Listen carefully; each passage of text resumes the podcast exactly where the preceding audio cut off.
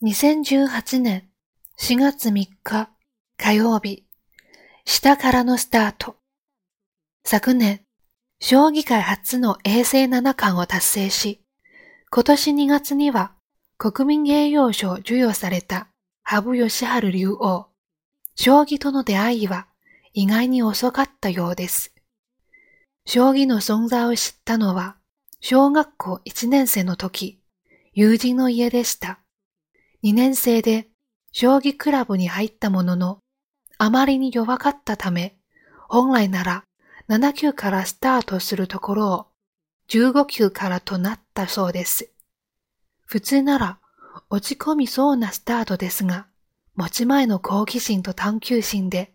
徐々に昇級昇段を果たし、プロの世界で偉業を達成するまでになりました。ハブ竜王のような成功を私たちが実現することは難しいものです。それでも目の前の一歩一歩を着実に歩んでいくことはどのような分野においても上達の王道と言えるでしょう。その際、自身の上達や成長が数字や形となって目に見えると楽しさが増していきます。スタート位置をあえて低く設定したり、上達度合いを視覚化するなどの工夫は、継続へのモチベーションになるでしょう。今日の心がけ、着実な一歩を大切にしましょう。